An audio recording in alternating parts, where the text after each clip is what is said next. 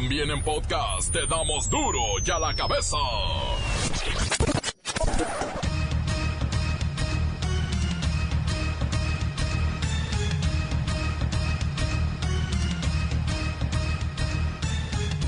Miércoles 7 de agosto del 2019. Yo soy Miguel Ángel Fernández y esto es duro y a la cabeza. Sin.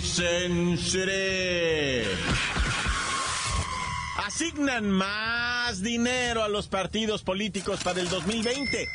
AMLO los invita a reducir sus gastos en un 50% cuando menos. Es que no puede haber partidos ricos con un pueblo tan pobre. No pueden estar recibiendo tanto dinero los partidos políticos. Tienen que reducir sus gastos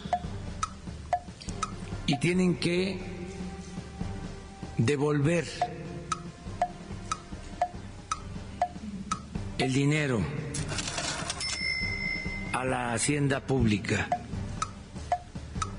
un porcentaje de esas prerrogativas. Es un llamado respetuoso. No es una orden. No es eh,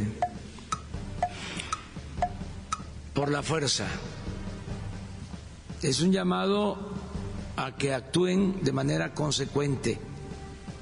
Ya no estamos en los tiempos del derroche, de los gastos superfluos. No puede haber gobierno y partidos ricos con pueblo pobre. Celaya, en Guanajuato, se queda sin tortillas. Los industriales de la masa y la tortilla acordaron cerrar sus negocios por tres días en protesta por las extorsiones de las que son objeto por parte del crimen organizado.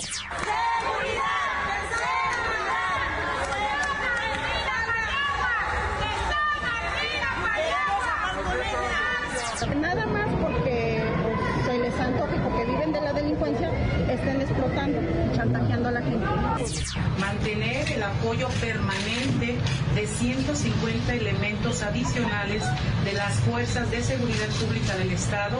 Se ha asignado una célula especializada de investigación.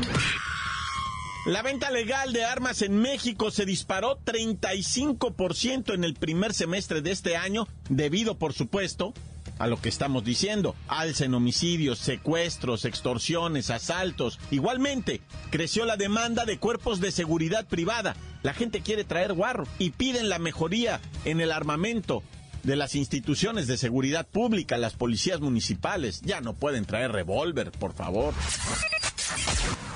El robo de 1.567 centenarios en la Casa de Moneda de la Ciudad de México tiene tres sospechosos. Se calcula el monto de lo sustraído en 50 millones de pesos.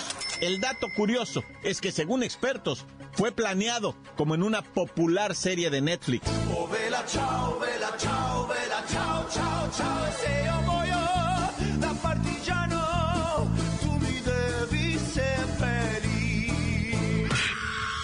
Confirma la Fiscalía General del Estado de Jalisco que el asesino de Martín Arzola Ortega, alias el 53, quien fue abatido la semana pasada en un centro comercial de Guadalajara, fue Brian Alexander, muchachito de 17 años de edad, que también murió abatido por un escolta. Se desborda la neurosis del mexicano. Ahora las autoridades buscan a Lady Piñata o Lady Bat, otra desquiciada que destrozó el auto de una conductora adolescente por un raspón.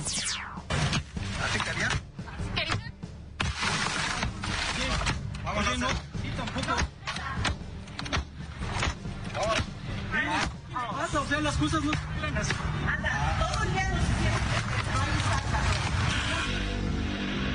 El reportero del barrio nos tiene una serie de ejecuciones en Hermosillo, Tecate y por supuesto Celaya con esto de las tortilleras. ¡Qué tragedia! La Bacha y el Cerillo nos presentan resultados de los encuentros de la Copa MX y algunos partidos para hoy, además los Panamericanos. Comencemos con la sagrada misión de informarle, porque aquí no le explicamos las noticias con manzanas, no, las explicamos con huevos. Llegó el momento de presentarte las noticias como nadie más lo sabe hacer. Los datos que otros ocultan, aquí los exponemos sin rodeos. Agudeza, ironía, sátira y el comentario mordaz. Solo en duro y a la cabeza. ¡Arrancamos!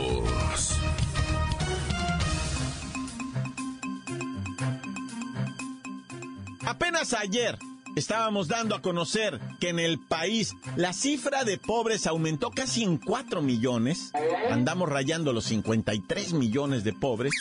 Y esto según cifras oficiales del Coneval.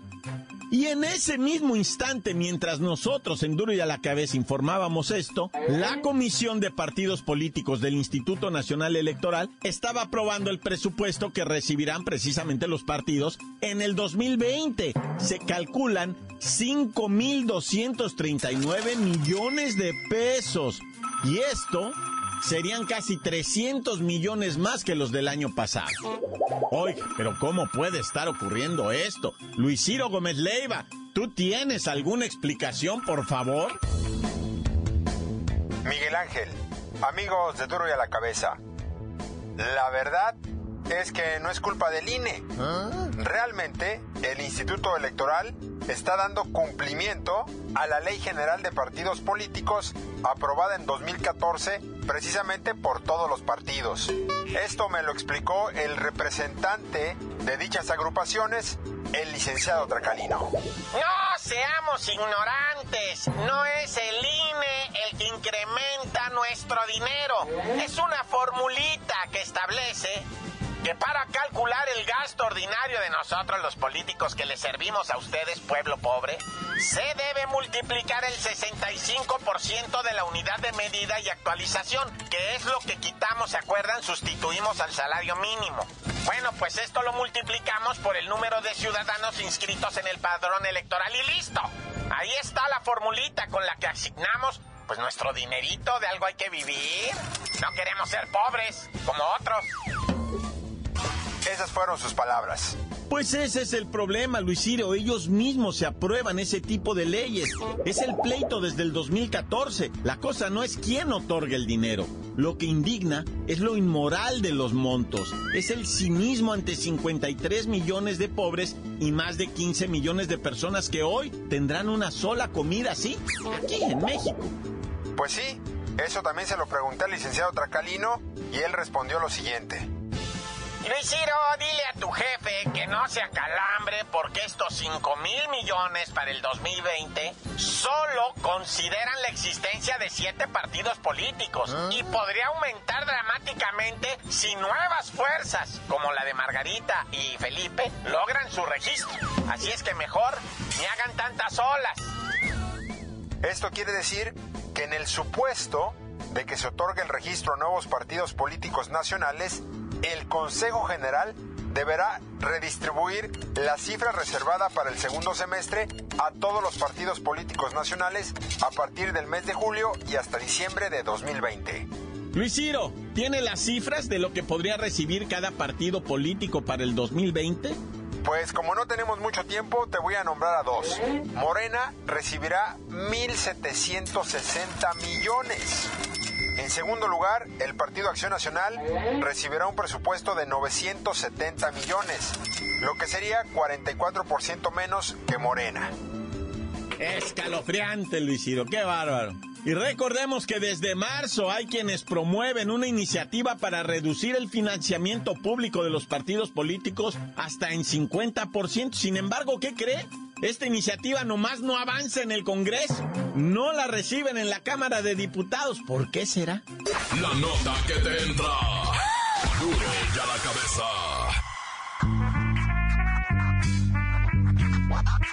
Duro y cabeza.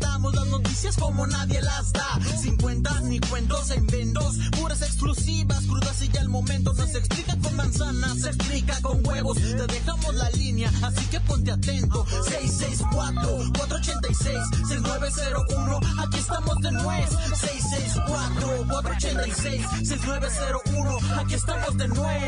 Hola, mi reportero del barrio, aquí escuchándolo desde Guadalajara, Jalisco. Un saludo para el reportero del barrio. Tan tan se acabó corta.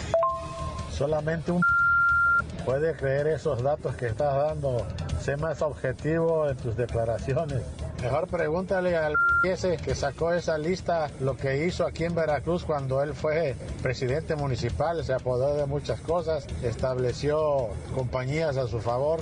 Alicantes, pintos, pájaros cantantes, culebras chirrioneras, ¿por qué no me pica? Para que no traiga chaparreras. Que traes a mi report del barrio, quiero mandar un saludo muy especial para Magali, que se las pasa regañando a todos los manuales. Por su culpa ya no regresan a trabajar.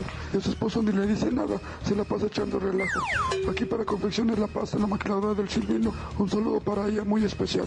Tantan se acabó corta. Encuéntranos en Facebook, facebook.com, diagonal duro y a la cabeza oficial. Estás escuchando el podcast de duro y a la cabeza.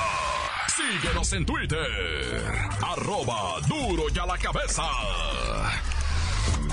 El crimen organizado deja Celaya sin tortillas y sin maíz. No hay masa. Los industriales acordaron cerrar sus negocios por tres días en protesta por las extorsiones y la violencia de las últimas horas en contra de ellos. Erika Wexler desde Guanajuato. Muy buenas tardes, Jacobo. En Guanajuato, específicamente Celaya, se vive los últimos tiempos. Debido al pasado atentado donde perdieron la vida tres tortilleras, los empresarios del maíz optaron cerrar tres días y no hablar. Tampoco lo hicieron los abarroteros, muchos de los cuales también cerraron. La gente del pueblo bueno, hoy, mañana, ni pasado comerá chilaquiles, enchiladas, tampoco quesadillas, ni mucho menos los tradicionales y famosos tacos. Hombres y mujeres deambulaban este martes por las calles de Celaya en busca de una tortillería abierta. Están buscando dónde ir a comprar. Están cerrados muchos negocios. Es muy lamentable, Jacobo. Muy triste. Nunca se había llegado a estos extremos tan severos. El verdadero problema es que el crimen organizado ha impuesto el derecho de piso y quieren cobrar cuantiosas sumas semanales a cada negocio para no ser víctimas de atentados los sufridos ayer día. Solo en las calles se escuchan frases como todos tenemos miedo. ¿Quién le gana las balas? Este es mi reporte hasta el momento, Jacobo.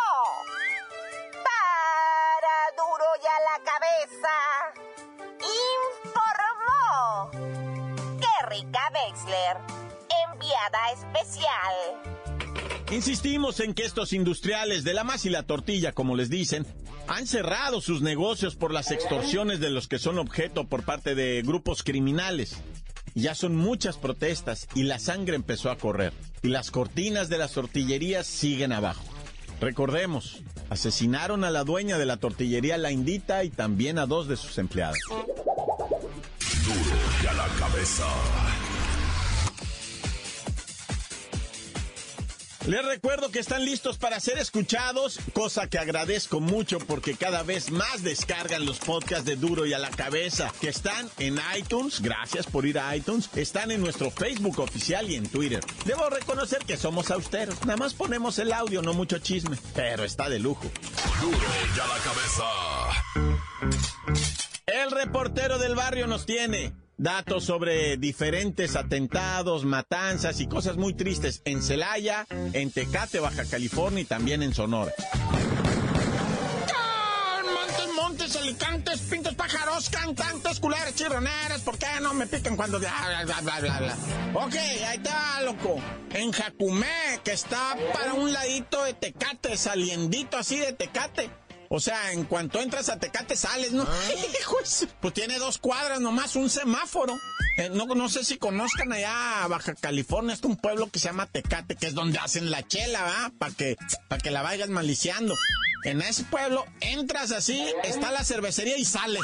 O sea, de volada. Nada más son dos cuadras, tiene un semáforo nomás. Y la gente los domingos dice, ¿qué, qué vas a hacer? Voy a ir al semáforo. se, se van al semáforo a estarse este, dando vueltas nomás para que les toque el, pues el semáforo. Es un lujo allá tener un semáforo. Bueno, el caso es que ahí en Jacume, este, saliendo para afuera de Tecate, Resulta que, que, ¿de qué estoy hablando? eh? Ya, ya se me olvidó. Ah, pues unos ejecutados.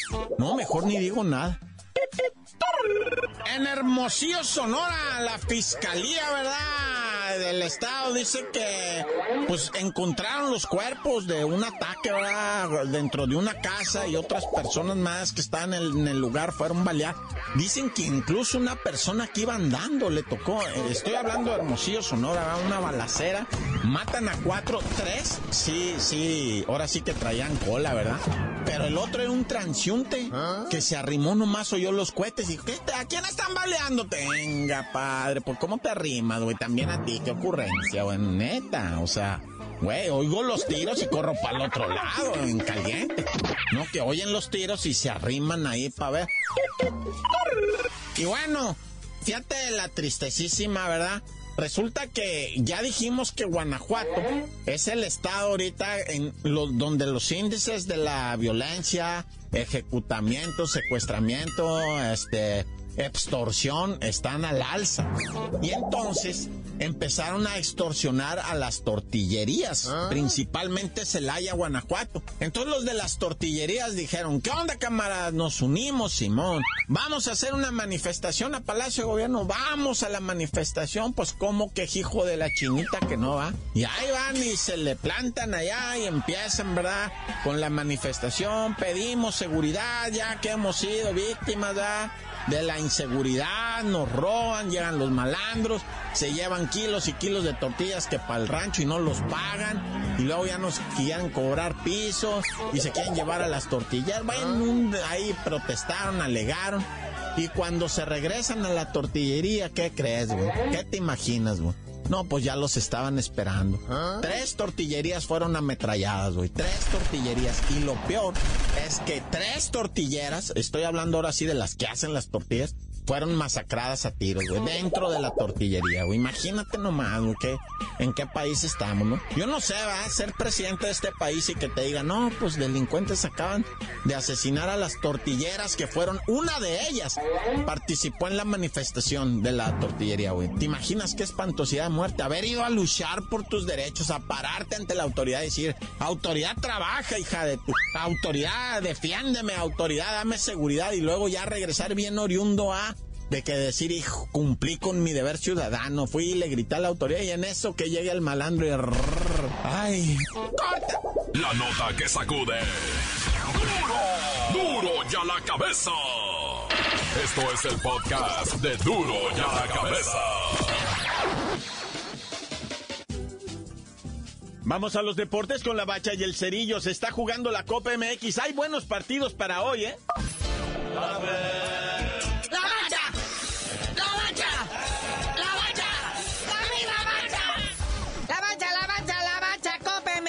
2019-2020. Hasta parece el anuncio del macro, carnalito. Por ahí están los resultados de anoche. El Zacatepec, no sé qué santo le rogó, pero pues le pegó 3 a 2 al Atlas ahí nomás, ¿no? Atlas, volviste a ser tú, gracias. Nos tenías preocupados. Luego los cafetaleros parecía que iban a hacer la hombrada. Iban ganándole 1-0 al Monterrey, a los Rayados, pero luego les empataron. Los caballitos de Juárez y los venados FC, bueno, pues empataron, o sea, como diciendo, pues estamos igual, ¿va? Aunque tú te creas muy de la primera división, nah. Es momentáneo. Compraste el lugar que la juegas. No fue por méritos futbolísticos. Luego están Mineros de Zacatecas, ¿verdad? 2-0 a los Gallos Blancos de Querétaro. Es que pues esto es copa, ¿verdad? Y pues juegan las bancas y... Bueno, ya ve los pretextos que ponen los directores técnicos. Y bueno, el Morelia le gana uno al Puebla, pero hay partiditos para hoy, comenzando con las Chivas recibiendo al Santos Laguna, que es de verdad de lo más interesante que vamos a ver, porque pues es el puro morbo. Luego el Atlético de San Luis, ahí en el Se enfrentan a los potros de la Autónoma del Estadio de México. Y los Dorados de Sinaloa reciben al Club Celaya, que por cierto en Celaya no venden tortillas, por eso de la mafia, ¿sí oyeron? No, debe ser horrible echarte un taco así en la vil palma de la mano. Están comiendo tacos en virote. Es burlón, güey. Uno que está comiendo tortas, pero de caviar. Es mi Paco Memo. Regresa el hijo pródigo. Echaron las campanas a volar en Cuapa. Después de que no agarró chamba en ningún lado, dijo, bueno, pues regreso a la América. Sí, el famosísimo Francois Memé dijo que siempre sí se anima, pero un ratito, en lo que concreta allá en Europa y que quién sabe qué tal. Sí lo van a tratar como a un divo. Yo no sé por qué le hace tantos muecas y tantos gestos al dinero. Le ha haber dicho Giovanni Dos Santos, vete pa' acá, hombre, que la juegas. Aparte tú ya los conoces. Eres un deus. Aquí todo el mundo te quiere y te respeta. Pero bueno, a pesar de sus 33 años de edad, ahí está Paco Memo cosechando los éxitos y las grandes nóminas. Porque no hay edad, carnalito, para seguir triunfando en el mundo del deporte. Eso es cierto. No hay edad ir en las abuelas mexicanas que fueron a Finlandia. Así como lo oyen, abuelitas de más de 200 años. Ganaron el Mundial Maxi Baloncesto. Originarias ellas de Chihuahua. Y pues, le pusieron una paliza a las otras viejecitas de por allá. Que nomás decían que comerán estas ancianitas. Pero hermoso, ¿eh? Lo que sea de cada quien. Además, su vestimenta típica y todo el rollo. No, no. El Conejo Pérez ya quiere decir, yo también quiero jugar en algo así. Por mi edad, ¿verdad? Oye, ¿cómo van los pan panamericanos? Ahí está Danielito Martínez. Le da otra medalla de oro a México en la prueba de 5 mil metros. Que va incluido con sus 40 mil pesos de bono por medalla de oro. Más 20 mil pesotes mensuales por haber sido seleccionado nacional. De acuerdo al nuevo tabulador de premios económicos al deporte de la 4T. ¿Y no vieron a la morenaza mexicana? No, no es de Guerrero, ni de Oaxaca, ni tampoco de Veracruz. Es un atleta que se convirtió, ¿verdad?, a nuestro país y se cobijó con nuestra bandera. Es keniana. Risper Villaki consiguió su primer medalla con México. Sí, la prueba de los 10 kilómetros, ¿verdad? Que es la primera atleta nacionalizada mexicana que gana una medalla pan panamericana. Pa, pa, para, pa. Pero bueno, carnalito, ya vámonos, no sin antes recordarles que este sábado regresa a los encordados Julio César Chávez Jr., que dice que ahora sí va a dejar de tragar, se va a dejar de drogar y va a dejar de entrenar. Ah, no, sí, ahora sí va a entrenar. Pero ya tú mejor dinos por qué te dicen el cerillo. Hasta que gane Julio César Chávez Jr., les digo.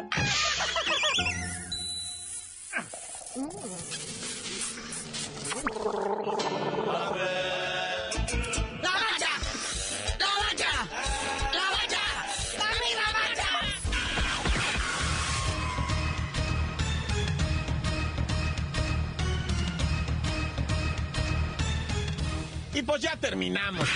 No me queda más que recordarles que en Duro y a la cabeza no le explicamos las noticias con manzanas, no. Las explicamos con huevos. Por hoy el tiempo se nos ha terminado.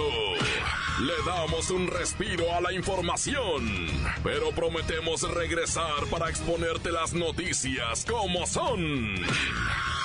Duro y a la cabeza es Miguel Ángel Fernández, Arturo González, Evi González y la producción de Luis González, el señor X. Una producción original de MBS Radio.